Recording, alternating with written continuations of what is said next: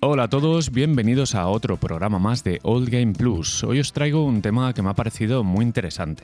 Aunque no deja de ser un top sin un orden particular, sí tiene más contenido del que parece a priori. Como leéis en el título, se trata de juegos de 10.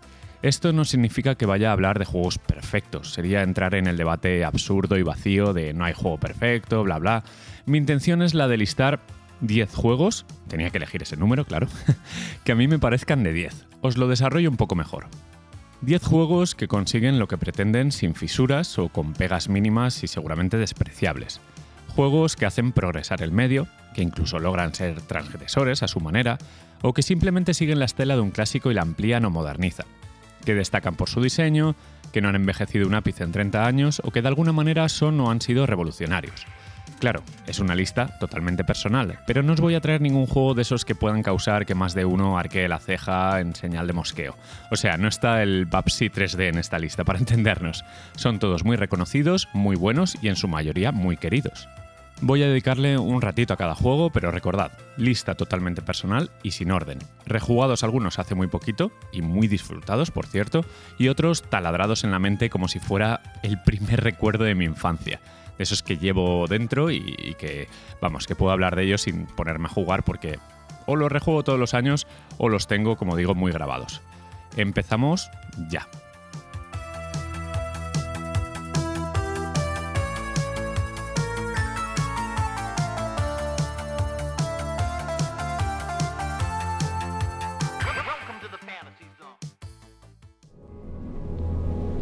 Despertamos dentro de una cueva al atravesarla en la única dirección posible, descubrimos un resquicio de luz que sirve como entrada a un enorme y pintoresco jardín.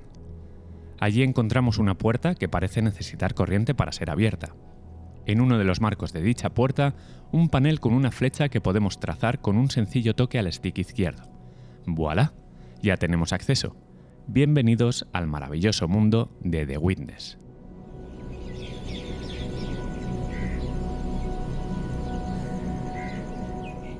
Algunos de vosotros seguramente recordaréis Bride, que para simplificarlo mucho se trata de un plataformas en 2D en el que puedes manejar el tiempo.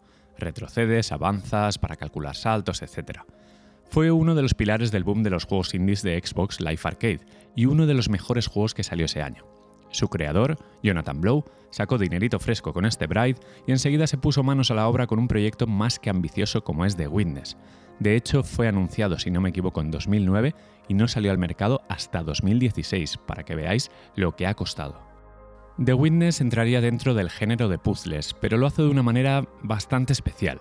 Es un juego en primera persona en el que manejamos a un tipo que no tiene nombre y del que solo vemos una sombra, parece un chico, por la sombra, que despierta en una isla llena de paneles que debemos completar trazando líneas desde la salida hasta la meta, como si fuera el típico laberinto de pasatiempos infantiles, de estos de coger un boli y trazar la dirección, pues eso.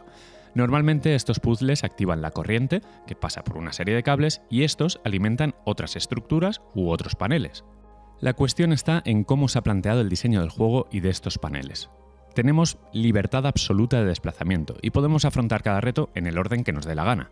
Pero como cada desafío tiene, por así decirlo, un lenguaje propio que hay que resolver, que hay que interpretar, pues nos va a tocar frustrarnos muchas veces e ir aprendiendo poco a poco de cada zona para entender la mecánica de esos puzzles. O sea, toca estudiar el entorno y escalar la dificultad pues al ritmo que queramos. Por supuesto, no le falta un componente cabroncete con una cantidad ingente de secretos nada está puesto al azar sobre esta isla. Por ejemplo, unos riscos inundados que ves de fondo, pues pueden formar parte de un puzzle que todavía no conoces, o que el sol ilumine una piedra puede indicar que ahí empieza otra cosa que vete tú a saber, pues así hasta el infinito. The Witness es sin duda una obra especial, con un diseño genuino y una facilidad tremenda para decirte a la cara que eres más tonto de lo que crees.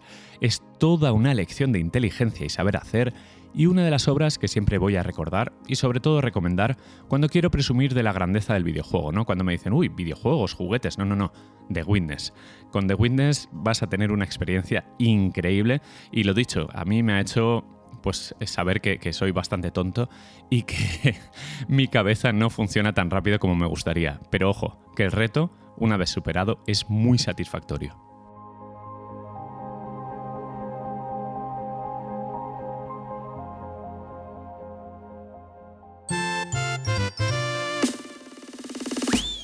Con el siguiente juego me remonto hasta principios de la década de los 90, tan a principios que fijo la fecha en noviembre de 1990. Super Nintendo nace en Japón y con ella un emblema que ya había brillado anteriormente en la NES, Mario. Se trata, obviamente, de Super Mario World, el que para mí sigue siendo el mejor Mario en 2D y uno de los plataformas más divertidos de la historia. ¿Por qué lo incluyo en mi lista? Bueno, eh, sin duda tengo muchos motivos de peso. En mi cabeza el mayor motivo es que ahora mismo me ponen cualquier consola donde pueda emularlo o la propia Super Nintendo y es un juego que me entretiene como el primer día. Destacaría la física de los saltos, la precisión en general de su control, el diseño formidable de los escenarios, una dificultad accesible pero que cuando toca se pone duro, la incorporación de Yoshi, el colorido en general o por ejemplo las pantallas secretas. Este Mario para mí representa sin duda a la mejor Nintendo, la que plantea unas mecánicas sencillas pero estudiadas todas al milímetro, y que son acompañadas por un aspecto alegre, colorido, con un buen gusto tremendo. Os voy a contar de hecho una de esas batallitas mías. Eh, ya sabéis que soy seguero hasta la médula y que seguramente mi primera palabra fue Sega antes que mamá, pero siempre he envidiado mucho a los amigos que tenían una Super Nintendo, y concretamente por dos juegos, este Mario y Dragon Ball Z2. Lo de este último, pues bueno, estábamos todos enganchados a Dragon Ball y eh, queríamos esa Super. Pero yo, con una flamante Mega Drive en casa, con todos los Sonic que quería, pues echaba mucho de menos a Mario y su estilo de juego. Como que estaba más centrado en la precisión que en la velocidad. Ya me entendéis los que habéis jugado mucho a ambos. En fin, que Super Mario World debía estar en esta lista sí o sí.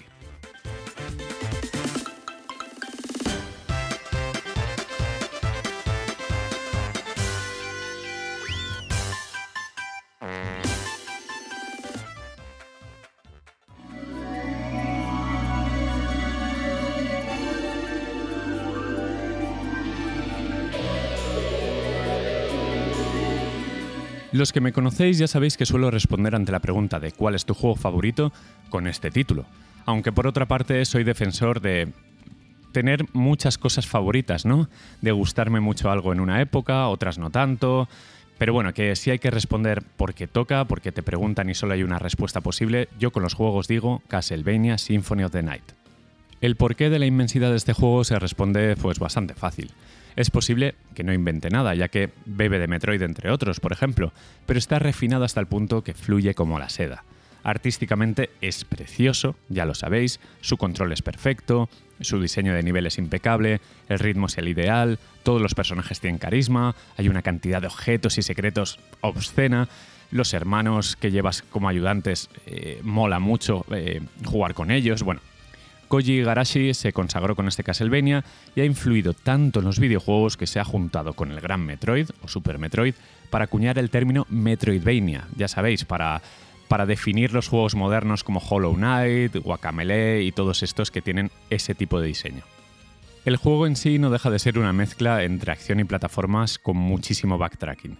Es decir, revisitas salas en las que ahora tienes ese poder que necesitabas para poder avanzar, ya sea porque esa puerta se abría con X objeto, porque estaba sellada por magia, o porque la plataforma que veías arriba del todo era tan inaccesible que necesitabas o un doble salto o poder transformarte en murciélago y volar hacia ella. Pero claro, el hecho de ver ese apartado artístico con esas animaciones de Alucard, ese pelo, la capa, el cuidado por el pixel art, nada vago, muy artesanal, nada que ver con algunos juegos indies modernos que se les ve como cutres, esto es como el talento al límite, ¿no? Y por ejemplo, eh, para acompañar el apartado artístico, pues tienes a Michiru Yamane componiendo una banda sonora inolvidable. Y lo que os digo, que todo fluye. Es un juego bastante fácil, no tiene, no tiene dificultad de enemigos muy duros. El reto está sobre todo en descubrir el mayor porcentaje de castillo, coleccionar el mayor número de armas y armaduras. Como todo está tan calculado al milímetro, pues no hay nada al azar. O sea, la pelota encaja en el hueco del círculo y el cubo en el del cuadrado. Todo perfecto sin aristas de ningún tipo. Para mí, obviamente, pues este Symphony of the Night es una obra temporal que nunca me canso de jugar y que me acompañará toda la vida, así que fácil elección y un 10 absoluto para mí.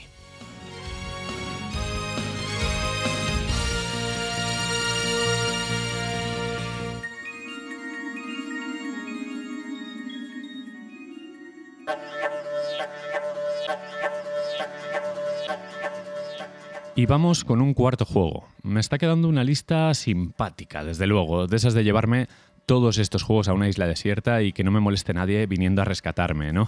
que si pasa un avión yo me escondo entre los matorrales.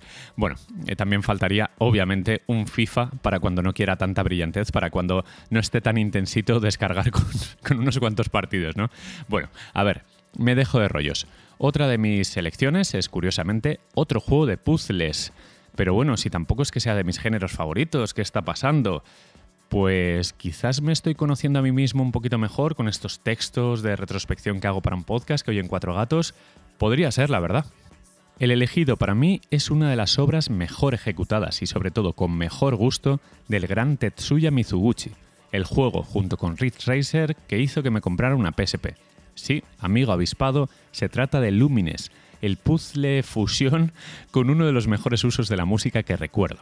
El bueno de Mizuguchi ya experimentó con la sinestesia en red, ese juego de drinkas que bueno, estuvo en varias plataformas, que ahora está incluso en realidad virtual, que era un shooter rítmico con un estilo artístico increíble. Bueno, volvió a jugar con nuestros sentidos de una manera un poco más encorsetada, más tradicional, con este Lumines.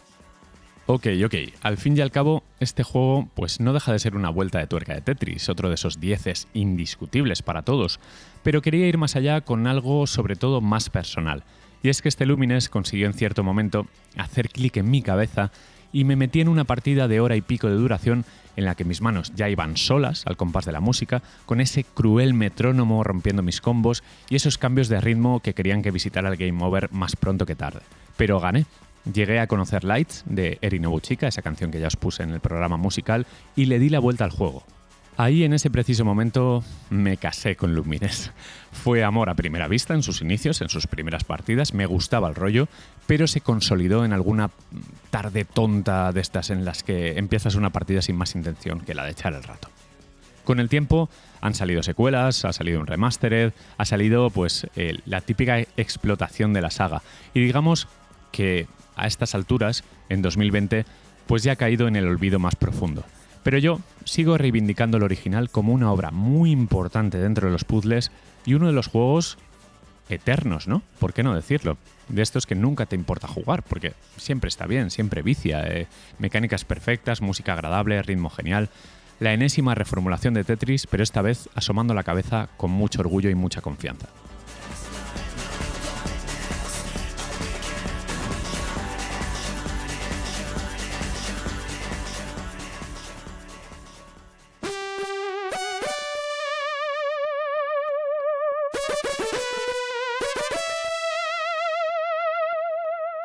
Llegamos al ecuador del programa con un juego que no sabía si meter o no. Porque quizás es de los más discutibles en general, aunque bueno, lo de Lumines pues también es cosa mía, eh, seguramente todo el mundo ponga Tetris por delante de Lumines. Bueno, en fin, que voy allá. Mega Drive, 1994, Konami en su plenitud artística y un juego de acción impecable por su control, su diseño de niveles y su espectacularidad. Contra Hard Corps, o Probotector, si vivías en Europa, como es un servidor. Quería un representante de los juegos de acción de 16 bits, que es la generación que al fin y al cabo pues más me tocó por edad, y he barajado varios. Gunstar Heroes de Treasure, Alien Soldier también de Treasure, Dynamite Heady, a que no adivináis, también de Treasure, Contra 3 para Super Nintendo, de Konami. Pero es que Hard Corps tiene algo más. Eh, no sé exactamente el qué, pero creo que me inclino por lo macarra que es me la juego, va. Creo que todos los artistas detrás de este juego disfrutaron mucho creándolo. Veo mucha confianza en, la toma de decisiones, ¿no?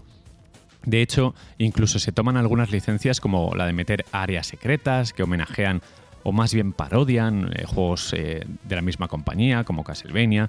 En los créditos finales usan apodos muy cachondos, como era costumbre en la época, y hay como un ambiente de holgorio dentro de todo el frenetismo y destrucción, ¿no? Eh, se contagia cierto buen rollo. Es como que Konami y, el apogeo total, eh, el, mejor momento, eh, el club de músicos, el club de programadores, todos haciendo lo que les gustaba y de la mejor manera.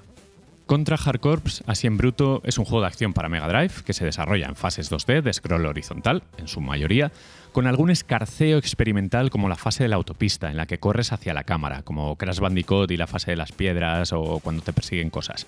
Tienes cuatro personajes para elegir, cada uno con varios tipos de disparo diferente, y para avanzar tienes que disparar en ocho direcciones a todo lo que se mueve. Es corto o largo a tu elección, ya que tiene varias rutas para elegir dependiendo de las decisiones que tomes al final de algunas fases. Y sobre todo destaca porque es muy puñetero, es muy difícil. Bueno, más que difícil es de memorizar. Y en las versiones europeas pues hay un handicap extra eh, en el que, bueno, básicamente solo tienes una vida, un toque. O sea, te disparan y mueres. En la japonesa, pues es un poco más amable porque tienes tres toques. Por lo que, si quieres empezar a memorizar, yo te recomiendo que te vayas a por la ROM japonesa porque el juego original creo que vale una pasta. Y lo que hace especial para mí este Contra Hard Corps, aparte de mi teoría improvisada del buen rollo que había en Konami por aquel entonces, es el refinamiento de todos sus apartados. Es un juego, ¿cómo explicarlo? Eh, es muy Sega tanto por el tono de la acción, que es rapidísima y en ocasiones caótica, como por el aspecto que tiene. Es como gris, decadente, grotesco en ocasiones, sprites pequeñitos correteando por todas partes, algunos bosses gigantes, diseños estúpidos como la fase de los dinosaurios, por cierto no le dispares. Es un viaje extraño, pero realmente satisfactorio. Y por cierto, la música, ay la música, qué deliciosamente machacona se pone. En fin, todo un imprescindible si buscas acción 2D de la buena, de la premium. De hecho, le han salido imitadores recientes en estos juegos indies de Kickstarter que homenajean de alguna manera Hardcore. Muchos recuerdan con más cariño el Contra 3 de Super NES, pero para mí ese juego es de 9, 9 y medio. Así que lamentándolo mucho, no, tiene cabida en este programa porque esto va de juegos de 10 y ahí Hardcore es mi elegido.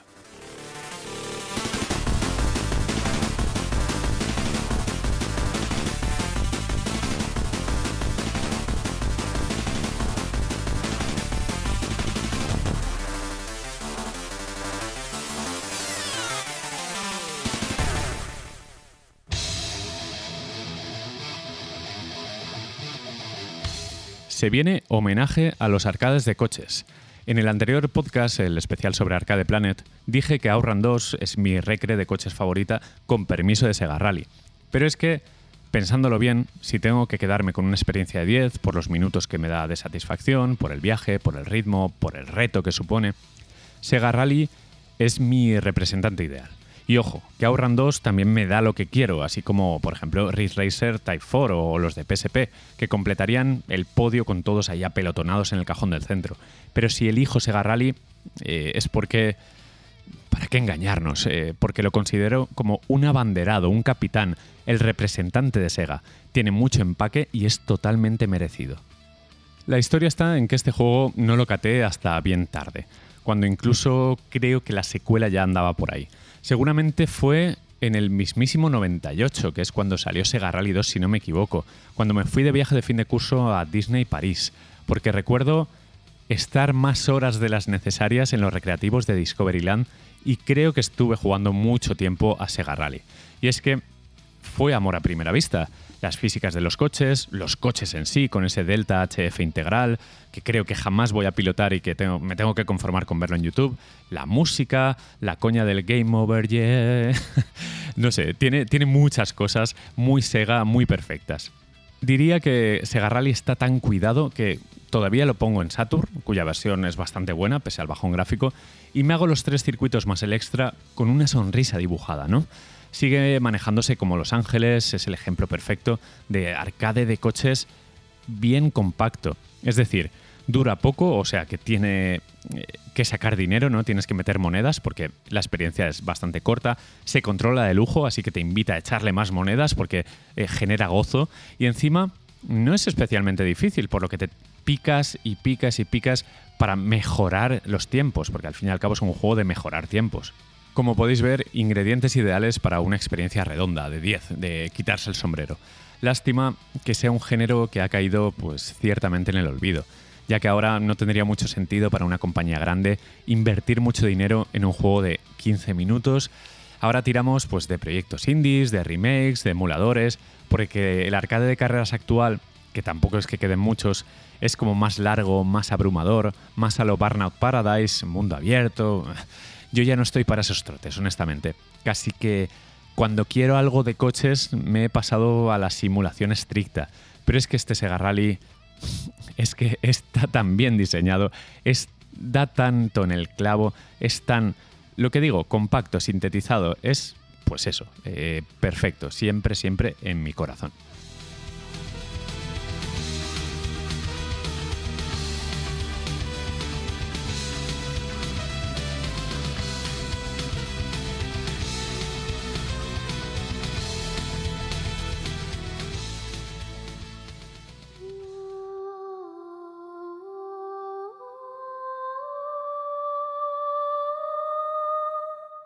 Cambio radicalmente de tercio para pasar del ecosistema de los arcades, juegos rápidos y accesibles, a un juego muy de nicho en su día para consolas. Un juego además largo y lento, o sea, el antítesis de Sega Rally.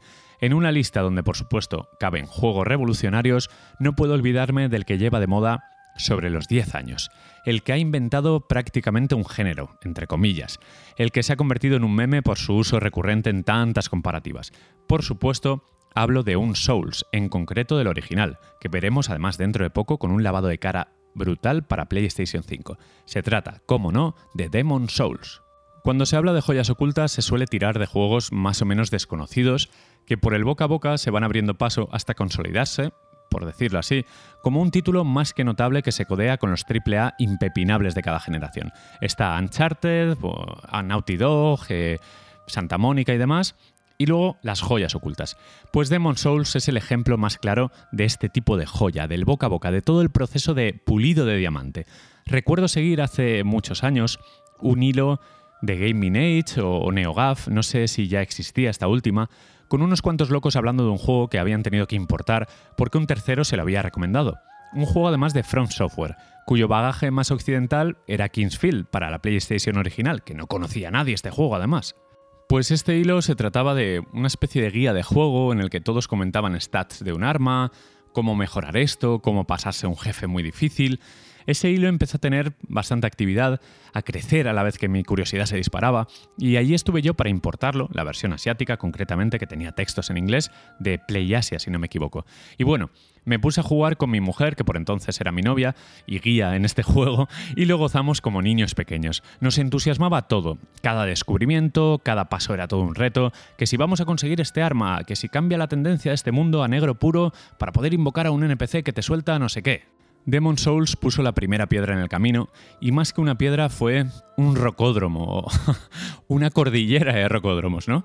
Supuso un juego que se salía de lo establecido por los AAA habituales, ¿no? Eh, te exigía más que nunca que el jugador tuviera pericia, que estuviera atento al escenario, que no se descuidara en ningún momento y que sobre todo tuviera sentido de la aventura y la exploración, algo que se había perdido quizás en los juegos porque estaban volviéndose muy cinematográficos, pues Demon Souls era la pureza. Y es sin duda uno de los eventos más importantes del videojuego moderno, como en su día pues pudo ser Mario 64 o GTA 3. Y claro, todo un 10 para mí, que sigue arrastrando muchos éxitos gracias al resto de Souls, al 2, al 3, a Bloodborne, a Sekiro, y que espero que en el futuro pues haya más, aunque cambien de personajes, que la filosofía siga, ¿no? Que sigan sacando juegos puros, juegos en los que el jugador es el que domina todo, que se agradece, la verdad.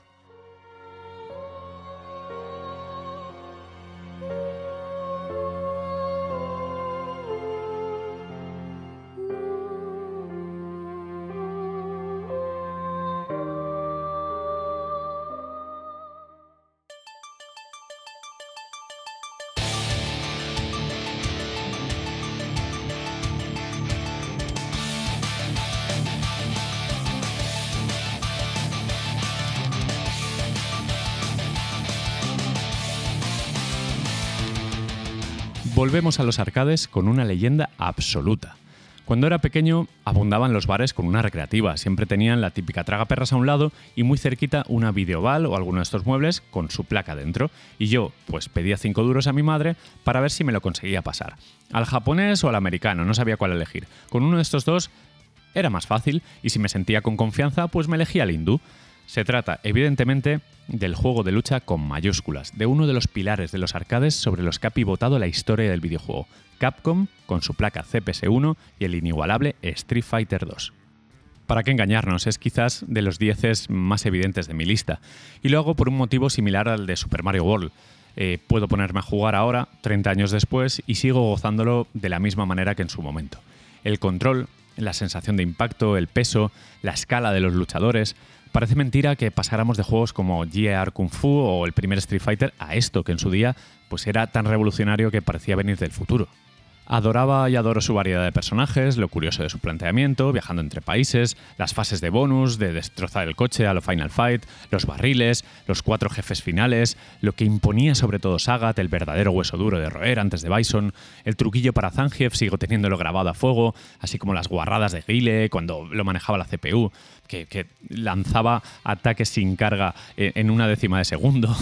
Recuerdo, como si fuera ayer, la cantidad de piques con amigos, con no tan amigos, con desconocidos. Street Fighter 2 fue un auténtico movimiento social, ¿no? Y uno de los grandes foros de comunicación de la época. Me encantaría conocer, por ejemplo, al que bautizó a Mike Bison, el, el, boss, o el cambio de nombre este que hubo con el boxeador y tal, como Mr. Bison en España. ¿Quién fue? Bueno, me sigue alucinando la cantidad de leyendas urbanas y movidas que llegaban a nuestros oídos. Es que en serio, fue muy grande este juego y a día de hoy todavía cumple de sobra como un gran juego de lucha, porque lo que consiguieron en su día pocas compañías lo pueden decir. Es un auténtico mito que sí o sí debe aparecer en una lista de juegos de 10.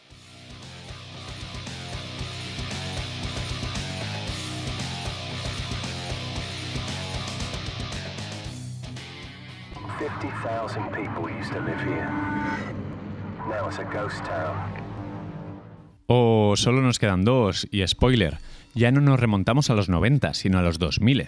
El penúltimo de esta lista es un juego que me ha hecho pasar muchas noches en vela. Uno de esos juegos que me han permitido conocer incluso amistades que hoy en día conservo y valoro muchísimo. Y aunque todo esto huele a World of Warcraft o alguna así, no, no. Yo no caí en esa trampa, sino que caí en una peor llamada Call of Duty 4 Modern Warfare. De la campaña es obligado hablar, ya que estábamos acostumbrados y saturados a la Segunda Guerra Mundial por unos cuantos años. Llevaban como 10 años con juegos sin parar de la Segunda Guerra Mundial, que si desembarco en Normandía, que si empiezo en el Pacífico, que si no sé qué. Y tuvo que venir Infinity Ward y Activision con un presupuesto enorme para cambiar de época y llevarnos a un conflicto actual. Luego la cosa se torció y volvimos a pedir Segunda Guerra Mundial, irónicamente. Pero nadie puede dudar de Modern Warfare y su genial campaña, destacando obviamente ese evento de Chernóbil, una misión de sigilo con una ambientación memorable que en la actualidad sigue siendo mencionada como una de las mejores misiones de cualquier shooter. Pero claro, yo no me tiraba noches hasta las 8 de la mañana jugando la campaña, que eso fue cosa de 6 u 8 horas, sino que evidentemente me refugié en un multijugador memorable, con uno de los mejores diseños de mapas que recuerdo y un equilibrio bastante conseguido.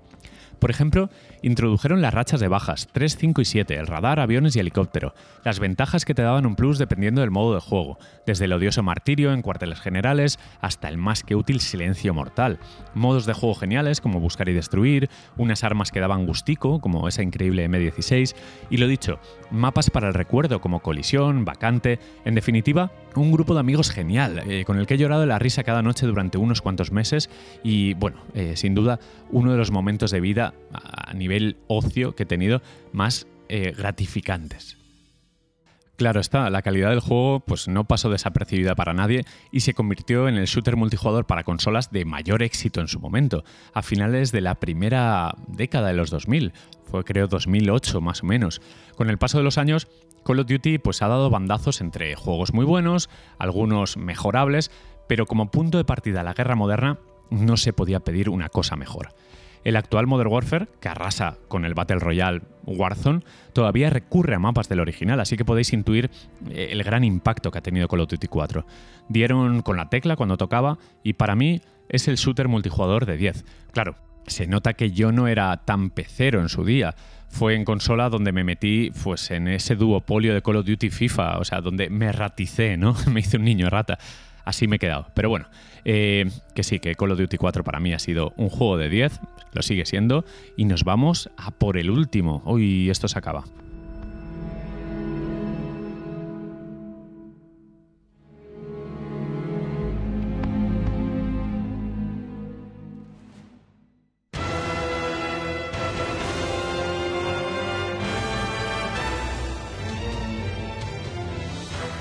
Y como decía, para terminar, uno bien grande, aunque discutido por algunos, como todo en esta vida. El programa del reto musical lo terminé con los créditos de Journey y hablé de lo que me evocó ese juego. Pues si hay uno comparable con Journey, es sin duda esta maravilla del equipo de Fumito Ueda. Sí, por supuesto, se trata de Shadow of the Colossus. Si bien Ico no me entusiasmó, esta secuela espiritual, por ponerle una etiqueta, consiguió lo que pocos juegos habían conseguido antes, emocionarme como si estuviera ante una obra maestra de un medio diferente, como por ejemplo el cine o la literatura.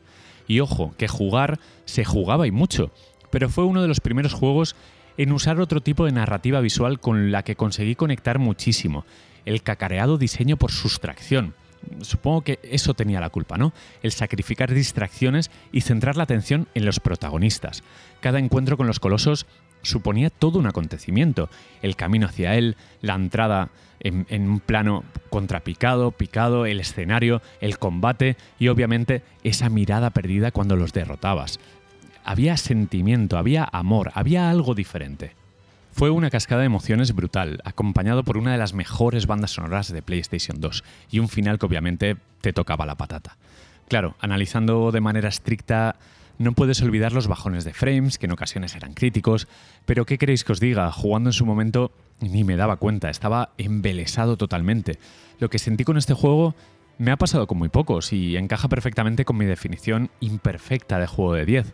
Es, una obra especial, transgresora, arriesgada, atrevida. Es, pues, única, como, como todos los juegos de este equipo.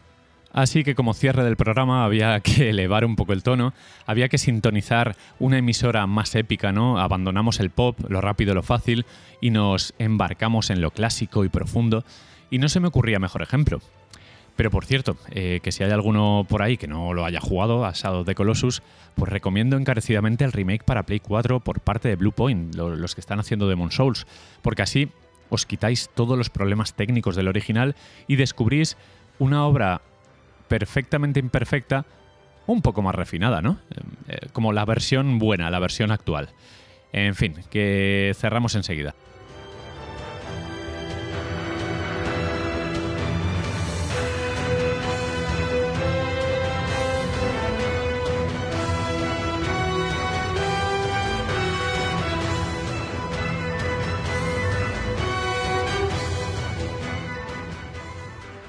Y lo dicho, hasta aquí el programa. Espero que os haya resultado como mínimo interesante o, bueno, por lo menos entretenido, ¿no? Que es, lo que cuenta en este tipo de podcast. Yo me lo he pasado eh, muy bien grabándolo, porque a quien no le gusta hablar sobre juegazos de, de, este calibre, es, es muy fácil hablar de lo que te gusta, ¿no? Y como os dije al principio, al fin y al cabo es una lista personal, pero confío plenamente en estos juegos y sé que su calidad es indiscutible. Otra cosa es lo arriba o abajo que lo pongas en tu lista particular, pero no puedes negar que eh, en un top 100 de juegos de ese sistema o de juegos generales, pues tienen cabida, ¿no? Porque todos tienen algo, todos han aportado algo, han innovado, han revolucionado, han establecido, han mejorado, en fin, que creo que me ha quedado una lista maja y sobre todo después de haber jugado algunos de estos juegos, me reafirmo, ¿no? Mis elecciones son las correctas para, para mi personalidad, para cómo soy. Pues eso, voy a ver si le doy vueltas a otra idea que tengo y en unas semanas a ver si puedo volver con otro programa que ya he alcanzado cierta velocidad de crucero y hay que aprovechar el viento a favor, ¿verdad? Bueno, eh, un placer como siempre, un golpe de codo a todos los que me escucháis y para los nuevos, arroba oldgplus en Twitter o arroba muquita si queréis leerme más bien en lo personal, aunque casi todos son videojuegos y cosas pues poco importantes, ¿no?